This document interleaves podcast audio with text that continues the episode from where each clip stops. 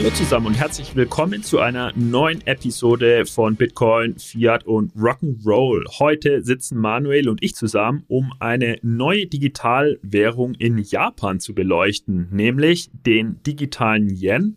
Konkreter geht es um den DCJPY, also die Digital Currency Japanese Yen. Es steht der Go-Live einer neuen Digitalwährung in Japan im Juli 2024 an, wenn denn alles so passiert, wie hier in einem White Paper, das wir heute vorstellen, angekündigt. Es geht heute um tokenisiertes Chiralgeld. Ja? Also diese DCJPY ist kein Stablecoin, da es nicht durch Fiat-Einlagen abgesichert ist, sondern durch Bankeinlagen und es ist auch keine CBDC, da nicht durch die Bank of Japan hier äh, ein digitaler Yen ausgegeben wird. Entgegen so mancher Posts auf äh, Crypto Twitter, wo dieses Projekt hier, DCJPY, als CBDC vorgestellt wurde. Was ja auch interessant ist, es geht nicht nur um ein ambitioniertes Projekt für tokenisiertes Chiralgeld, sondern es hat auch einen Netzwerkcharakter für Tokenökonomie, bei der von Anfang an die Realwirtschaft in Japan mit eingebunden werden soll. Es wird hier nämlich ein Netzwerk aus interoperablen tokenisierten Chiralgeldeinlagen geschaffen. Einerseits ähm, zwischen äh, den japanischen Geschäftsbanken, die da alle an Bord sind, aber eben auch für die Realwirtschaft, die dann Use Cases ausprägt und dieses Chiralgeld nutzen soll.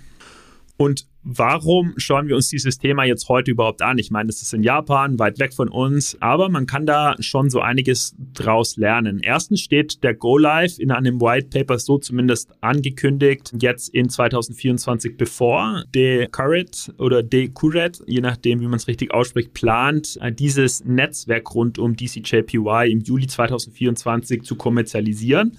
Und äh, meine Meinung ist halt, dass wir hier im Dachraum durchaus ein Auge drauf haben sollten. Wenn die das wirklich durchziehen, dann können wir hier, wenn wir unsere tokenisierten Chiralgeldprojekte hier umsetzen, können wir viel draus lernen.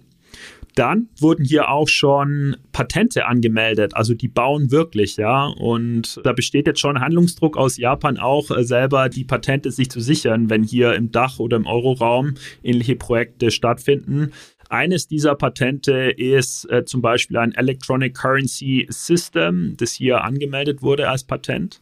Und ein dritter Grund ist, dass hier durchaus eine mögliche Blaupause für die Tokenökonomie geschrieben wird und dann jetzt auch in Japan äh, konkret instanziert wird. Das ist nämlich ein ziemlich inklusiver und landesweiter Ansatz über ein reines Bankenkonsortium hinaus. Ja? Denn die Realwirtschaft wird in sogenannten Geschäftszonen von Anfang an inkludiert und man nimmt den Anwender, wenn man so möchte, von Anfang an an Bord. Und da können die Finanzhäuser in Dach durchaus was lernen über die Gestaltung äh, von Chiralgeld-Token. Vielleicht nur kurz dazu, das ist, äh, finde ich, auch so spannend an diesem ähm, Projekt. Es geht hier, also wie du es gerade gesagt hast, wirklich um die Inklusion aller Unternehmen. Natürlich nicht aller japanischen, aber da sind wirklich sehr, sehr viele dabei. Ich glaube, in, insgesamt sind es über 90 ähm, realwirtschaftliche Unternehmen, die hier dann Blockchain-basierte Use Cases darstellen können. Und dann sind die größten Banken äh, der japanischen Ökonomie auch dabei, die dann eben das Geld bereitstellen. Hier geht's, du hast es ja eingangs auch gesagt, um eine Digitalwährung. Ich meine, es geht jetzt nicht um eine neue Währung, sondern es ist weiter der japanische Yen. Das steckt ja auch in dem Namen DCJPY. Also es geht hier wirklich darum, äh, praktisch das bestehende Geld, was äh, wir nutzen, das Geschäftsbankengeld, die Einlagen auf Blockchains zu heben. Und hier haben wir ja auch schon viel im Podcast drüber gesprochen, dass das natürlich Komplexitäten mit sich bringt in diesem Multi-Issuer-Setting, dass es dadurch, dass es viele, viele Banken gibt, die Einlagen und Geld erzeugen und bereitstellen da müssen diese viele Banken natürlich auch auf so einem Netzwerk dabei sein. Genau das schaffen sie, beziehungsweise das wollen sie bauen oder bauen sie bereits. Und ähm, ja, vieles erinnert mich doch recht stark auch an äh, dieses Konzept von dem ähm, ja, Giralgeld-Token der deutschen Kreditwirtschaft, ähm, die hier Ähnliches versuchen zu bauen, gemeinsam mit der Realwirtschaft. Genau, also das ist unser Appell an die Finanzhäuser im Dachraum, die ja so primär auch zu unserer Hörergruppe zählen, unbedingt dieses Projekt auf dem Schirm zu behalten, wenn es sich denn materialisiert, so wie angekündigt, äh, im Sommer diesen Jahres dann. Ein weiterer Grund, warum wir da drauf schauen sollten, ist, dass es aus meiner Sicht auch ein wertvoller Beitrag zu der Diskussion rund um CBDC versus Stablecoin versus Chiralgeld-Token ist. Also erstmal, wie unterscheiden die sich in ihrer Natur? Ich glaube, das haben wir hier ähm, in, in unserer BFRR-Community hinreichend verstanden. Aber vor allem, welche Tokenform und welchen Issuer möchte ich heranziehen, wenn ich landesweit eine Tokenökonomie aufbauen will. Ja? Japan entscheidet sich Stand heute für einen Giralgeld-Token, ähm, aber es könnte natürlich auch ein privat getriebener, äh, privatwirtschaftlich getriebener Stablecoin sein oder es kann natürlich auch eine CBDC sein, wobei natürlich vor allem ähm, CBDC-Projekt also CBDC-Projekte tendenziell immer ein bisschen langsamer unterwegs sind und insbesondere halt sich mit Public Blockchain schwer tun. Und ein letzter Grund, äh, warum ich mega auf dieses Thema anspringe, ist, äh, dass es halt auch mein PhD-Thema ist. Ich habe in St. Gallen zum Thema Digital Value Co-Creation Networks promoviert, also zu Netzwerken von Unternehmen, die zusammen Produkte oder Dienstleistungen bauen. Und das ist auch ein bisschen die Intention dieses Projekts, nämlich dass Unternehmen und Individuen in Japan befähigt werden, besser zusammenzuarbeiten und zügiger Transaktionen abzuwickeln. Also durchaus ein ein spannendes Konstrukt, äh, was auch viele Akteure beinhaltet. Also ich glaube, so im, im Lead scheint hier zu sein, dieses Decurrent Holdings, was du auch schon gerade äh, benannt hattest, Michi. Die haben sich hier auf digitale Währungen, Payments wirklich spezialisiert, sind aber ein reiner Infrastruktur- und Plattformbetreiber. Und die stellen eben auch die Infrastruktur von DCJPY bereit. Äh, ganz interessant, die haben auch erst 2021 eine größere Finanzierung in Höhe von 62 Millionen US-Dollar ähm, erhalten, also umgerechnet sicher in US-Dollar, aus den japanischen Yen, unterstützt hier von den wirklich drei größten japanischen Banken, Mitsubishi Financial Group, die Sumitomo äh, Mitsui Banking Corporation, die Mitsuho Bank war auch mit dabei und dann noch viele eben äh, weitere, also SBI Holdings als Investor, Japan Post war auch noch mit dabei, East Japan Railway, also wirklich äh, die großen Namen, die haben sich zusammengetan und äh, haben diesen Infrastrukturbetreiber äh, unterstützt. Und dann gibt's noch das Digital Currency Forum, was letzten Endes alle Player zusammenbringt aus unterschiedlichsten Branchen, wo dann eben auch, ähm, ja, ich habe die Zahl 90 im Kopf, müsste man nochmal nachgucken. Äh, das habe ich, glaube ich, in dem White Paper gelesen. 90 realwirtschaftliche Unternehmen auch zusammen versammelt mit den Banken zusammenbringt äh, und hier will man dann sich eben auch austauschen zu unterschiedlichen Use Cases. Und da soll es jetzt eben 2024 auch einen ersten Use Case geben, wo dann auch die GMO Aozora Netbank, ich kannte die jetzt nicht, aber ist wohl auch eine größere japanische Bank, ja, als erste Emittentin von so einer tokenisierten Einlage fungieren will für den ersten Use Case der Internet Initiative Japan. Äh, das ist ein Netzwerkbetreiber, ein Internetnetzwerkbetreiber und die planen eben CO2-Zertifikate zur Digitalisierung dass dann hier äh, Rechenzentren mit erneuerbaren Energien betrieben äh, werden und frei von fossilen Brennstoffen sind. Das sollen die Zertifikate darstellen. Und die CJPY von der Bank, äh, GMO Aozora Netbank, diese tokenisierte Einlage, die soll dann für den Kauf und Verkauf äh, von solchen Zertifikaten verwendet werden. Ja?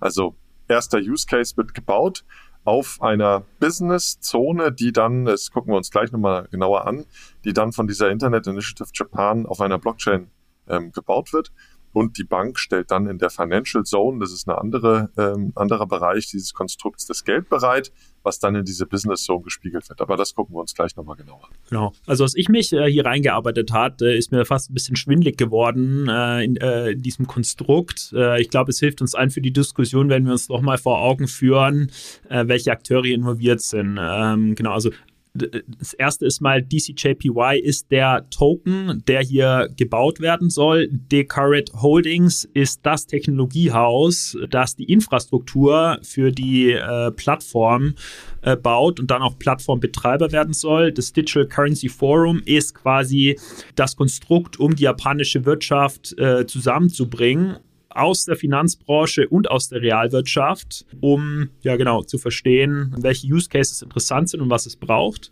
Dann gibt es die GMO Aozora Netbank, die die erste Emittentin dieses DCGPY tokenized oder dieses äh, DCGPY Tokens ist und dann einen ersten Kunden und auch äh, Investor gleichzeitig, nämlich die Internet Initiative Japan. Genau, also ich wollte nur noch mal hier abschichten, wer hier jetzt welche Rolle hat, bevor wir jetzt dann in dieses eigentliche Konstrukt einsteigen.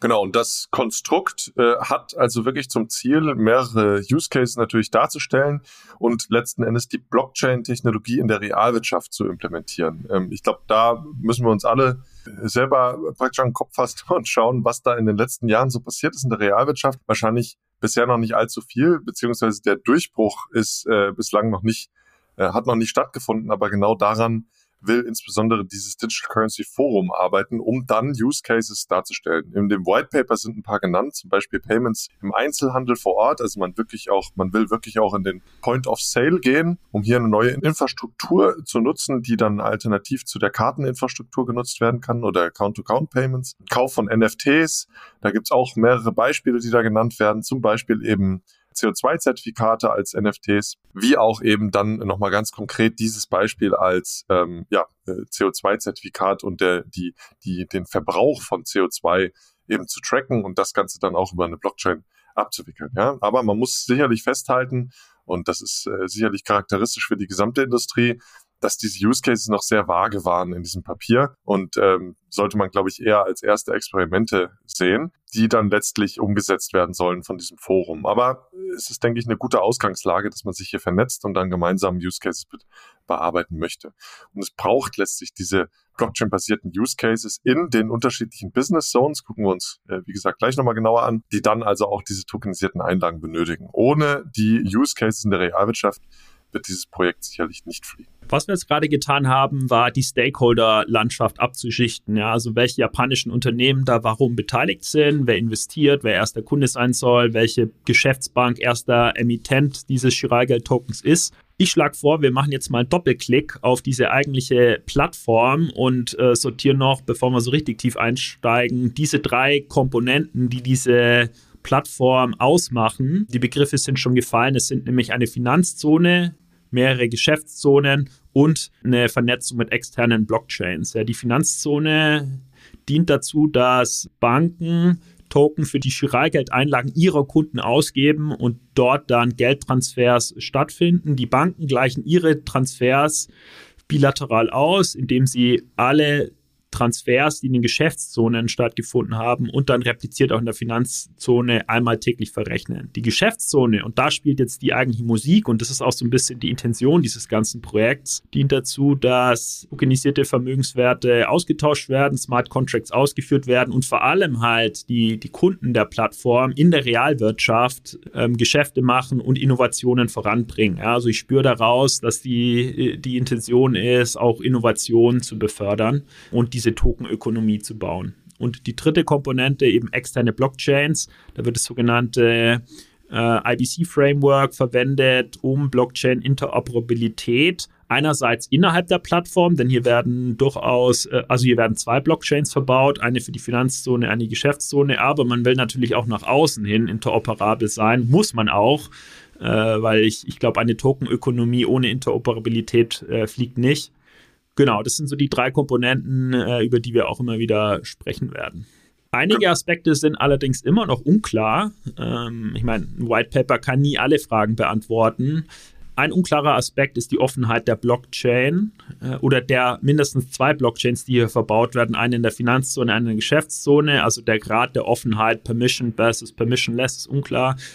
Ich habe auch nicht herausgelesen, wer die eigentlichen Knotenbetreiber sind dieser zwei Blockchains und ich habe auch noch nicht verstanden, wer exakt dann diese Blockchains verwaltet. Äh, ich vermute mal, es ist Current Holdings als äh, Plattformbauer und Betreiber, aber es wird einfach nicht beantwortet und natürlich schon super wichtige Info, um halt so ein, so ein Projekt einzuschätzen.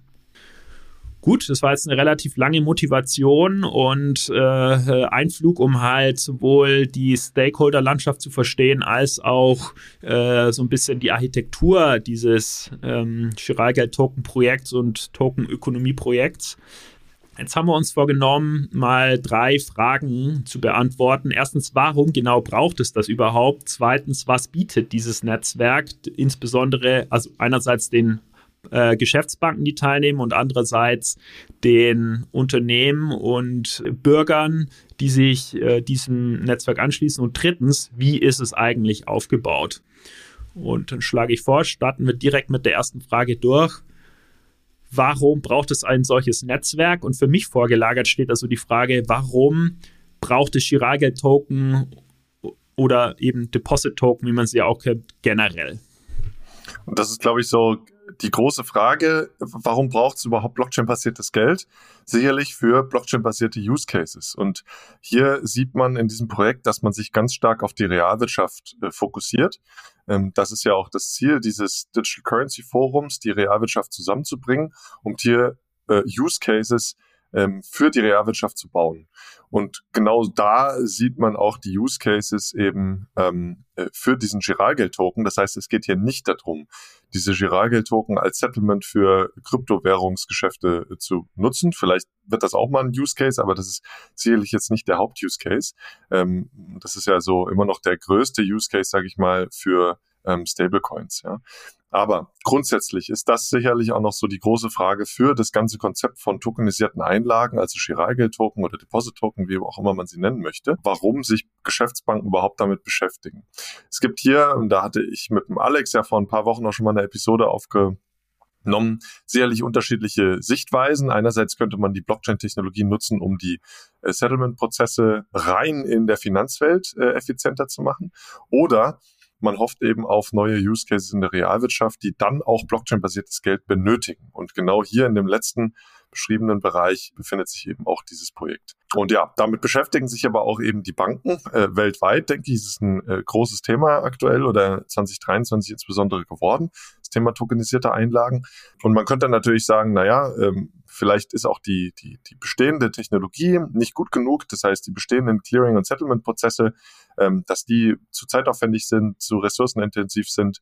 Das äh, häufig wird eben erst T plus eins gesettelt in solchen Verrechnungssystemen, in solchen Clearing-Systemen. Und dadurch, dass hier jetzt eben Geschäftsbankengeld, Einlagen äh, wie sie auch genannt werden, auf Blockchains bereitgestellt werden, werden eben diese Einlagen dann auch über die Blockchain übertragen. Und das äh, hat äh, dieses Projekt eben auch in sich. Das heißt, man hat hier wirklich auch ein On-Chain Clearing-System sozusagen gebaut, was dann die Zahlungen zwischen den unterschiedlichen Banken erstmal verrechnet, also ein Netting-System. Äh, dann kommt dann eine Nettoposition raus, wenn ein Kunde von Bank A zu Bank B äh, 10 überweist und dann der Kunde von Bank B zu Bank A 9 überweist, dann muss letzten Endes ja nur eine Geldeinheit von Bank A zu Bank B fließen.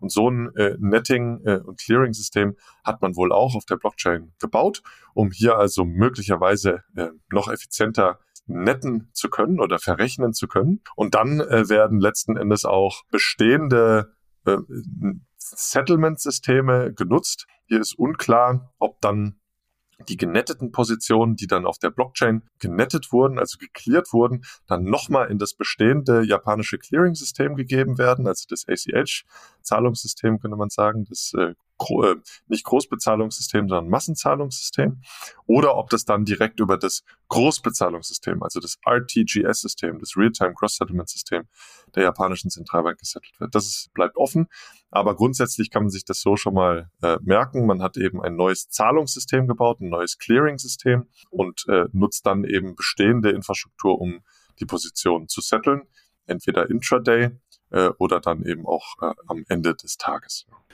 Genau, äh, alles, was Manuel jetzt beschrieben hat, ist quasi diese Finanzzone, wo eine Blockchain verbaut werden soll, um genau diesen uns allen bekannten Anwendungsfall eigentlich äh, von äh, Chiralgeld-Token umzusetzen. Was ich jetzt eigentlich spannend finde, ist, dass Japan hier einen Schritt weiter geht. Ja? Also hier wollen nicht nur die japanischen Geschäftsbanken Effizienzen im äh, Interbankenverkehr heben, sondern es wird auch gleich die Anwendung und Tokenökonomie mitgedacht. Also der zweite Grund, warum das hier gebaut wird, äh, ist eigentlich Tokenökonomie. Denn das DC JPY-Netzwerk zielt darauf ab, dieses Tokenized Deposit-System zu schaffen in dem dann, wie von Manuel gerade erklärt, die Bank mit einbezogen werden, aber gleichzeitig auch die Realwirtschaft in, von Tag 1 an integriert und mit koordiniert werden soll. Ja? Also es werden Unternehmen mit, also erstmal integriert, aber dann in der sogenannten Geschäftszone, Business Zone im White Paper dann auch vernetzt. Und das ist halt der Grundstein für die neue japanische digitale Ökonomie oder Token Economy. Ja, und das Netzwerk soll genau diese Token Ökonomie ermöglichen, in, in dem dann auch oder in der dann auch Einzelpersonen Bezahlungen vornehmen, Ich-AGs gründen und mit äh, Unternehmen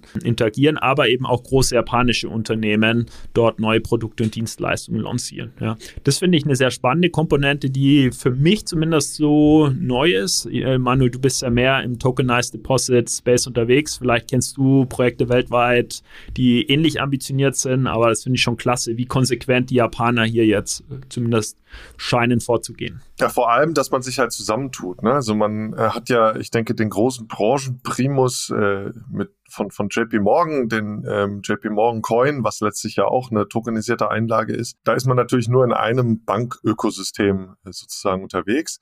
Und äh, JP Morgan arbeitet hier wohl mit mehreren Kunden auch an Use Cases. Aber hier haben sich wirklich die großen japanischen Banken einerseits zusammengetan und über dieses Digital Currency Forum eben auch die Realwirtschaft. Und das ist äh, sicherlich ähm, so besonders. Und man baut eben hier oder man denkt äh, von Anfang an eben in einem Multibanken-Setting. Das heißt, man macht sich schon über das Problem des Clearings und Settlements Gedanken und integriert das in die Lösung letzten Endes. Ja. Also für mich auch einer der Hauptgründe, warum das so spannend ist. Genau, das war jetzt mal so unsere Sicht darauf, warum es dieses äh, Netzwerk überhaupt braucht. Würde ich vorschlagen, gehen wir einen Schritt weiter zu unserer zweiten Frage. Was ist es denn jetzt genau? Welche Services werden da einerseits den Banken in der Finanzzone und andererseits den Unternehmen und Bürgerinnen und Bürgern in der Geschäftszone angeboten? Also so, der Grundgedanke ist, dass eigentlich äh, so Zuverlässigkeit und Liquidität als schon Problem in einer Volkswirtschaft völlig ausgeklammert werden sollen. Also das Wertversprechen äh, der Plattform ist, dass wer dort teilnimmt, kann äh, kann sich darauf verlassen, dass äh, Transaktionen stattfinden, gesettelt werden und dass genügend Liquidität unabhängig von den beteiligten Geschäftsakteuren vorhanden ist. Äh, das klingt jetzt relativ abstrakt, aber zumindest so ist das Versprechen in der, im White Paper formuliert. Und es soll eben äh, Unternehmen auf der einen Seite, Finanzinstitute auf der anderen Seite äh, über die gesamte Volkswirtschaft hinweg für Handel und Abwicklung von Fonds und von Geschäftstransaktionen so im digitalen Raum zusammenbringen. Und das wird eben, wie wir jetzt schon häufig gesagt, auf zwei physisch getrennten Blockchain-Netzwerken getan, der Business Zone und der Financial Zone, die dann aber auch äh, nahtlos integriert sind. Und mein Vorschlag wäre, dass wir jetzt mal in diese Zones reinzoomen, um die besser zu verstehen. Bevor es mit der heutigen Episode weitergeht, würden wir euch gerne auf die Digital Euro Conference 2024 oder auch DEC 24 aufmerksam machen. Die erste Auflage in 2023 war bereits ein voller Erfolg. An der Veranstaltung haben neben tollen Speakern mehr als 300 Leute vor Ort und mehr als 1500 online teilgenommen. In 2024 wird die DEC am 29.02. in Frankfurt an der Frankfurt School stattfinden. Es stehen Themen rund um die Zukunft des Geldes auf der Agenda. Also es geht zum Beispiel um den digitalen Euro, also Retail CBDCs. Es geht um Wholesale CBDCs, Stablecoins und Giralgeld-Tokens. Also allesamt Themen, die euch sicherlich auch im Rahmen des Podcasts hier schon häufiger begegnet sind. Es werden führende Experten aus ganz Europa erwartet. Einige Zentralbanken sowie größere europäische Banken haben bereits zugesagt. Es werden auch Stablecoin-Anbieter, Industrieunternehmen sowie Akademiker und Technologieanbieter vor Ort sein. Wenn ihr bei der Konferenz dabei sein wollt, dann könnt ihr euch mit dem Discount-Code BFRR20 20% Rabatt auf die Tickets sichern. Mehr Informationen hierzu findet ihr auch in den Show Notes und wir würden uns sehr freuen, euch bei der DEC 24 ebenfalls vor Ort anzutreffen. Ein Punkt vielleicht davor noch, ähm, auch was du direkt am Anfang jetzt hier in dem, in dem Was-Teil äh, gesagt hast. Ich denke, es geht einfach darum, dass man eine komplett neue Infrastruktur für die Abwicklung von Geschäften baut. Ne? Also man geht davon aus, dass eben die Blockchain-Technologie auch für die Realwirtschaft einen großen Mehrwert äh, bringt und will dann praktisch das Geld auch auf die jeweiligen Blockchain-Bereiche, äh, die in der Realwirtschaft dann genutzt werden, bringen, um dann eben diese Financial Zone, wo das Geld initial ausgegeben wird, mit diesen unterschiedlichsten Business Zones, die dann aufgebaut werden von den jeweiligen Unternehmen zu verbinden, um dann Assets darzustellen, ja, um Geld darzustellen, aber auch ähm, äh, natürlich Smart Contracts zu nutzen, die dann automatisiert aus diese Business-Prozesse orchestrieren und das Geld gegen das Asset letzten Endes tauschen und äh, den Geschäftsverfall managen und dann aber auch noch eine digitale Identität, die spielt auch noch eine sehr, sehr große Rolle. mit reinbringen. Das heißt also, das Mapping sozusagen äh, zwischen Business Zone und der Financial Zone läuft auch über eine Digitalität. Das heißt, es ist eine komplett neue, umfassende Infrastruktur, die Assets, Geld, Smart Contracts und digitale Identitäten verbindet, um dann in der Zukunft ja sehr zuverlässige Geschäftsprozesse abwickeln lassen zu können. Und das eben über diese Business Zone und Financial Zone hinweg. Genau, und in der äh, Business Zone unter, bewegen sich dann Unternehmen, Bürgerinnen und Bürger, um halt im digitalen Raum kreativ und sicher neue Unternehmen, Produkte und Dienstleistungen entwickeln zu können. Äh, das White Paper geht hier von vier Bausteinen aus, nämlich Assets, Money, ID und Contracts. Ja, es müssen ja zwischen äh, Wirtschaftsakteuren äh, Ver Verträge geschlossen werden. Es braucht die ID, damit ich auch weiß, äh, mit wem ich hier überhaupt interagiere. Es braucht Geld. Äh, das wird ja eben in der Financial Zone äh, emittiert in Form von Chiralgeld-Token, gedeckt von den Chiralgeldeinlagen der teilnehmenden Akteure. Und es braucht natürlich digitale Assets. Ja, und insbesondere die prägen sich dann in dieser Business Zone aus. Das ist dann auch wie die Verantwortung oder der, der Beitrag der Wirtschaftsakteure, dass die eben digitale Assets in beliebiger Form in unterschiedlichen Business Zones prägen. Das White Paper formuliert jetzt gut, das, äh, das ist jetzt halt auch dem Publikationszeitpunkt geschuldet, macht drei Beispiele, nämlich eine Metaverse Zone, eine NFT Zone und eine Environmental Value Zone. Ich glaube, äh, Zeitpunkt heute kann man sagen, dass Metaverse und NFT jetzt wahrscheinlich nicht die vielversprechendsten primären Use Cases sein werden, aber das waren einfach drei Beispiele von solchen Business Zones, äh, an die der, der White Paper Autor, nämlich die Decarit Holding hier gedacht hat. Genau, und dann, äh, wie wir es jetzt schon mehrfach gesagt haben, Business Zone, Financial Zone. In der Financial Zone stellen die Banken das Geld bereit und dann wird dieses Geld letzten Endes, was ja man, man könnte sagen, auch so eingefärbt ist. Ne? Es gibt dann halt äh, das in der, in der Grafik, wir haben sie vor uns, gibt's rotes Geld, lila Geld und blaues Geld von den jeweiligen Banken, was dann letzten Endes Verbindlichkeit der jeweiligen Banken äh, darstellt. Und diese werden dann gespiegelt auf die jeweiligen Business Zones. Das äh, sind äh, eben dann nochmal einzelne Blockchains, die von den Unternehmen bereitgestellt werden. Man hat hier also diese Interoperabilität zwischen den Blockchains gebaut und genutzt, was letzten Endes ja, äh, ich denke, sowas äh, sein wird, wie dass man auf der Financial Zone das Asset irgendwie lockt, also wegsperrt und dann einen Token in der Business Zone ausgibt. Was ganz wichtig ist und hervorgehoben wurde auch in dem White Paper ist, dass wenn in der Business Zone der Token dann übertragen wird, dann muss das auf jeden Fall in der Financial Zone auch noch nachgezogen werden, denn das, der eigentliche Übertrag passiert eben dann in der Financial Zone. Aber die Technologie scheint hier von Decurrent genau das zu ermöglichen, dass diese beiden Transaktionen eben immer simultan und auch atomar ähm, stattfinden, wodurch dann das Geld letztlich eigentlich immer in der Financial Zone bleibt und in der Business Zone nur eine Repräsentanz dieses Geldes eben dargestellt wird. Genau, so matcht man eben beide äh, Zonen zueinander. In der Financial Zone sind nur die Banken und in der Business Zone sind eigentlich nur die Unternehmen, wo dann aber dann das Geld per Token auch ja dargestellt wird als digitaler Zwilling, könnte man fast sagen. Genau, und ich glaube, der Vollständigkeit halber müssen wir auch noch einen, einen, dritten Dienst erwähnen, der für das Zusammenspiel innerhalb der Geschäftszone, dann zwischen der Finanz- und Geschäftszone und dann auch zu externen Blockchains relevant ist, nämlich die Inter-Blockchain-Konnektivität, also das IBC-Framework, das hier angewendet wird.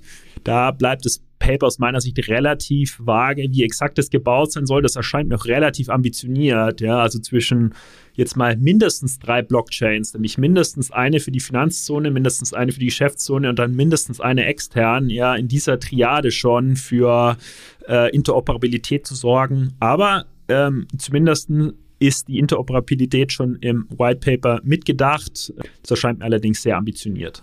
Gut, dann haben wir doch eigentlich nur noch den letzten Teil, das Wie, äh, noch vor uns. Also wie äh, bauen Sie das überhaupt?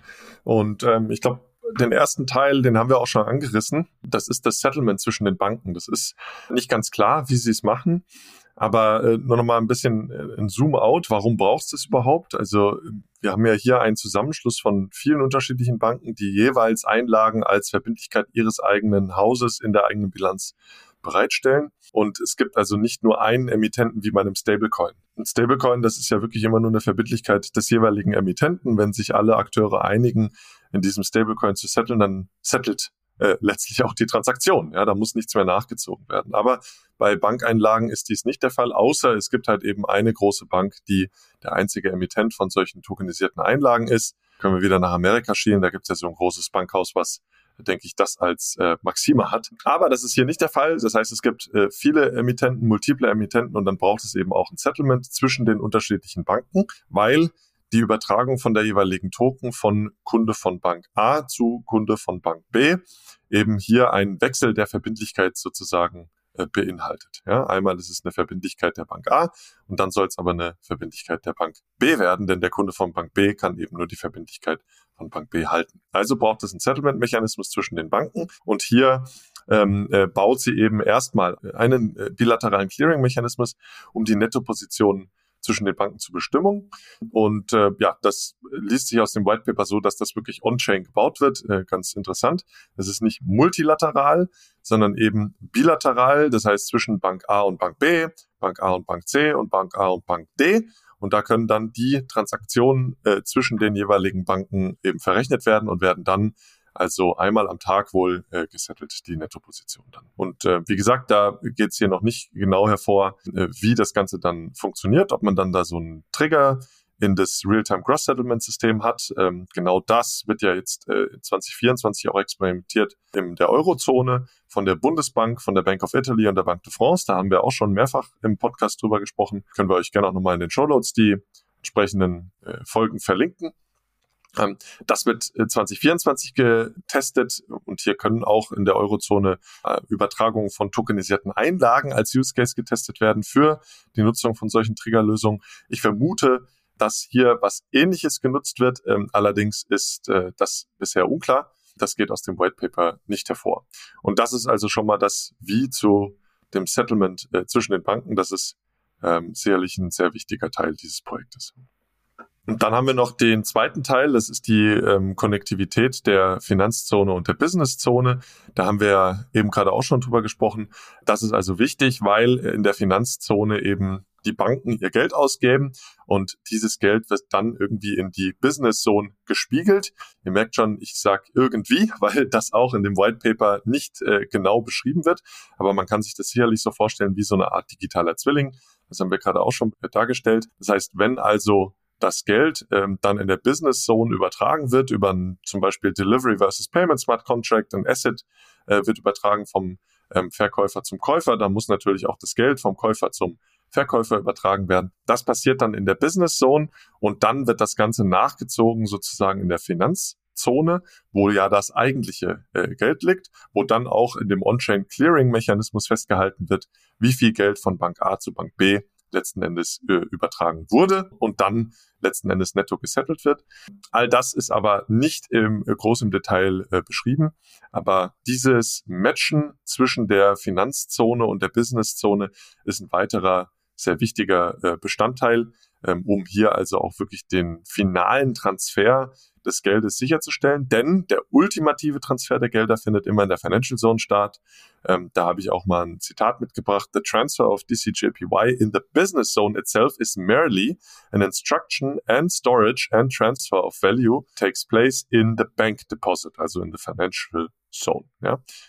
Das heißt, es muss immer noch nachgezogen werden. Genau, jetzt hattest du erwähnt, ähm, ja, was da nicht so richtig gut erklärt wird. Was richtig gut erklärt wird in dem Paper ist die IT-Architektur. Keine Sorge, wir tauchen da jetzt nicht richtig rein. Nur jetzt so für mich als IT-Architekt war das natürlich schon cool zu lesen, wie die äh, denken, das jetzt rein IT-architektonisch zu bauen, mit einmal einem Kernpaket, mit Mikrodiensten, das eine Bank überhaupt braucht, um sich da zu onboarden und sein Geschäft da zu instanzieren und dann ein erweitertes Paket für Geschäftsprozesse.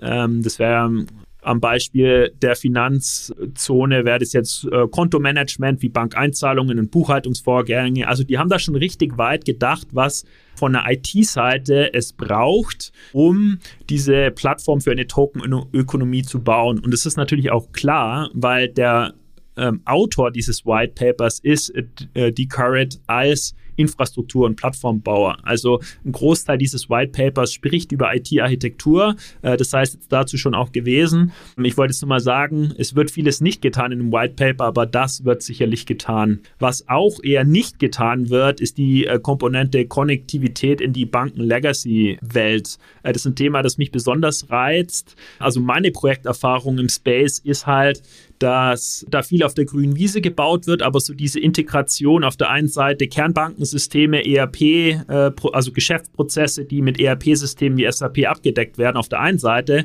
und auf der anderen Seite halt die Blockchain-Welt, die zu integrieren, ist richtig schwierig. Aus meiner Sicht kommen da dann oft die, die Risikokolleginnen und Kollegen, die Operations-Kolleginnen und Kollegen und decken halt ein Problem nach dem anderen auf, wie denn jetzt Banken-Legacy mit Blockchain verbunden werden kann. Das passiert in diesem White Paper so nicht. Und das wenige, was sie da darstellen, das bezieht sich wirklich auch nur auf den Mint- und Burn-Mechanismus. Und ich glaube, das ist äh, wahrscheinlich noch das Einfachste in der Integration in die Kernbanksysteme.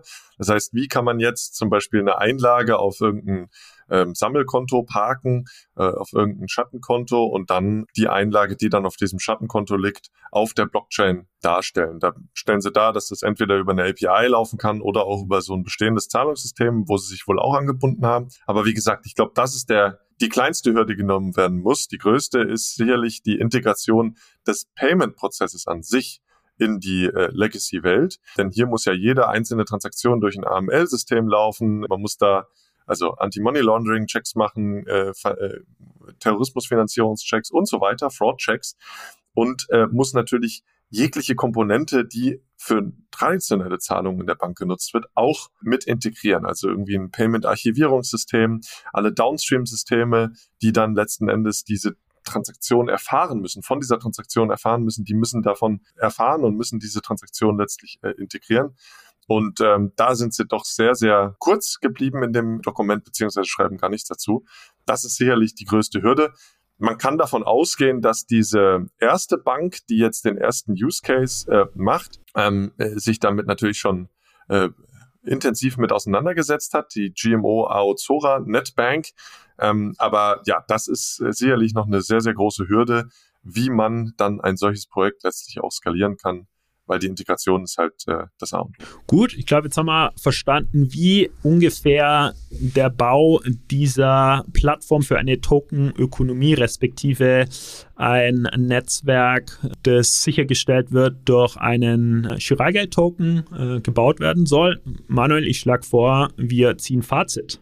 Ja, also wie gesagt, äh, es, es soll das Netzwerk für die digitale Transformation der japanischen Realwirtschaft sein. Dafür hat sich so das äh, Who is Who der japanischen Wirtschaft zusammengetan, äh, um dieses Projekt gemeinschaftlich anzugehen. Äh, und das finde ich genau das Interessante, ja, dass hier nicht Insellösungen gebaut werden, sondern von Anfang an, eigentlich schon seit 2021, als das erste White Paper vor dem zweiten, das wir jetzt besprochen haben, publiziert wurde, ja, angegangen wird. Also die japanische Wirtschaft Wirtschaft geht es hier zusammen an. Äh, das finde ich die spannende Element und vielleicht ist es genau das, was wir hier in Dach äh, oder in Deutschland, Schweiz, Österreich jeweils für sich lernen können. Und im aktuellen White Paper, das wir hier jetzt kurz vorgestellt haben, aus Oktober 23, gibt es eben Updates zu Anwendungsfällen, zu dem Proof of Concept, insbesondere wie der IT architektonisch angedacht ist und äh, wie letztlich dann die Plattform gebaut werden soll. Ja, und äh, wenn sich das alles bewahrheitet, wie hier im White Paper angekündigt, dann geht eben dieser erste Use Case im Juli 2024 live.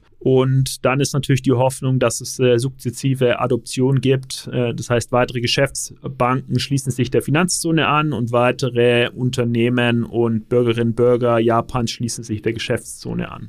Und das ist sicherlich die, die Hürde, wie wir es schon gesagt haben. Da muss was passieren, dass sich das Ganze wirklich durchsetzt. Aber ich finde es super, super spannend, weil wie du es schon gesagt hast, das ist wirklich das Hu, ähm, ist Hu oder die, die größten Player aus der japanischen Ökonomie und der Finanzzone sind da alle mit dabei. Also wenn da nichts äh, entsteht, dann weiß ich nicht, wo sonst was entstehen soll. Das ist wirklich sehr, sehr gut. Werden wir auf jeden Fall weiter äh, beobachten, denke ich. Genau, und äh, manche von euch könnten sich ja denken, ja, come on, äh, jetzt Japan, wir sind hier in äh, Dach unterwegs. Äh, mein Appell nochmal an alle oder wäre aus folgenden Gründen dieses Projekt im Blick zu behalten. Das erste ist mal, dass der Go Live jetzt wirklich akut dann in 2024 bevorsteht. Dann, da werden schon Patente angemeldet, wie zum Beispiel ein Electronic Currency System. Und das ist halt immer ein guter Indikator, dass wirklich ernsthaft gebaut wird. Der dritte Grund ist, es kann eine Blaupause für die Tokenökonomie einer Volkswirtschaft sein. Und äh, letzter Grund für mich ist auch diese Diskussion jetzt wieder aus Volkswirtschaftsperspektive, will ich eine CBDC oder einen Stablecoin oder einen Chiralgeld-Token für meine Ökonomie? Und da hat sich Japan jetzt mal für einen Chiralgeld-Token entschieden, aber für, also da wird es dann Learnings geben, ob das eine kluge Entscheidung war oder ob man nicht doch eine andere digitale Geldform wählen sollte. Genau. Cool. Ja, dann äh, danke Manu, dass du dir heute die Zeit genommen hast und äh, wir hören uns bei nächster Gelegenheit wieder. Hat Spaß gemacht, haben wir wieder was gelernt. Bis zum nächsten Mal. Ciao. Tschüss. Achtung, Disclaimer. Die Inhalte spiegeln die private Meinung der Hosts wider, dienen ausschließlich der allgemeinen Information und stellen keine Anlageberatung oder Kaufempfehlung dar. Es gilt, do your own research, informiert euch, bevor ihr Investments tätigt. Das alles findet ihr auch auf unserer Website unter www.bfrr.de/disclaimer.